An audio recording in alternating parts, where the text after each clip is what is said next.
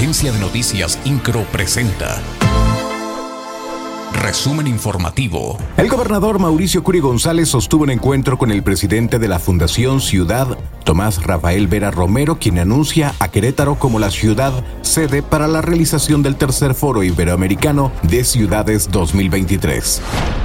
El Ayuntamiento de Querétaro aprobó la iniciativa de ley de ingresos del municipio de Querétaro para el ejercicio fiscal 2023 que prevé una recaudación de 6.040 millones de pesos, 13% más que en 2022, y que por quinto año consecutivo no considera nuevos impuestos ni incremento a los actuales. Nuestra brújula es mejorar la calidad de vida de las y los ciudadanos. Desde el municipio de Querétaro, desde este cabildo y con la aprobación de esta iniciativa, enviamos un mensaje de certeza a las familias queretanas.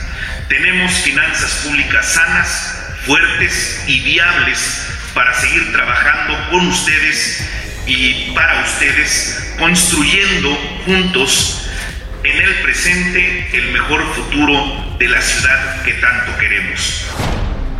La Secretaría de Agricultura y Desarrollo Rural y el Instituto Nacional de Estadística y Geografía INEGI dieron seguimiento a los avances del Censo Agropecuario 2022, el cual se lleva a cabo en poco más de 4 millones de unidades de producción con actividad agrícola, ganadera y forestal en todo el país.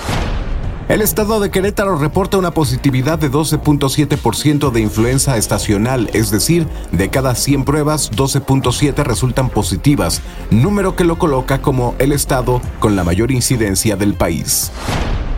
De acuerdo con las estadísticas de la Universidad Autónoma de Querétaro, al corte del mes de julio, docentes y estudiantes ejercen violencia de género en la misma proporción. La rectora de la Universidad Autónoma de Querétaro, Teresa García Gasca, expuso que estos datos muestran que la violencia, mayormente contra las mujeres, es un tema estructural y no necesariamente generacional.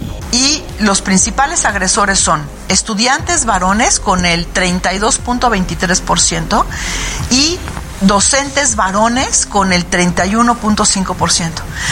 Casi igual Cerca de 2.197 trabajadores del Poder Ejecutivo del Estado tomarán vacaciones que inician el 19 de diciembre y concluyen el 30 de diciembre para regresar a laborar el 2 de enero de 2023. El oficial mayor Mario Ramírez Retolaza indicó que cada dependencia dejará personal en activo en este periodo vacacional con la finalidad de cubrir cualquier necesidad que se presente. El coordinador de la UCEBEC, Raúl Iturral de Olvera, apuntó que una de las principales prioridades del presupuesto para el siguiente año será reforzar la seguridad de las escuelas públicas. Indicó que esto se pretende llevar a cabo a través de la construcción de bardas perimetrales, alumbrado y cámaras de videovigilancia. INCRO, Agencia de Noticias.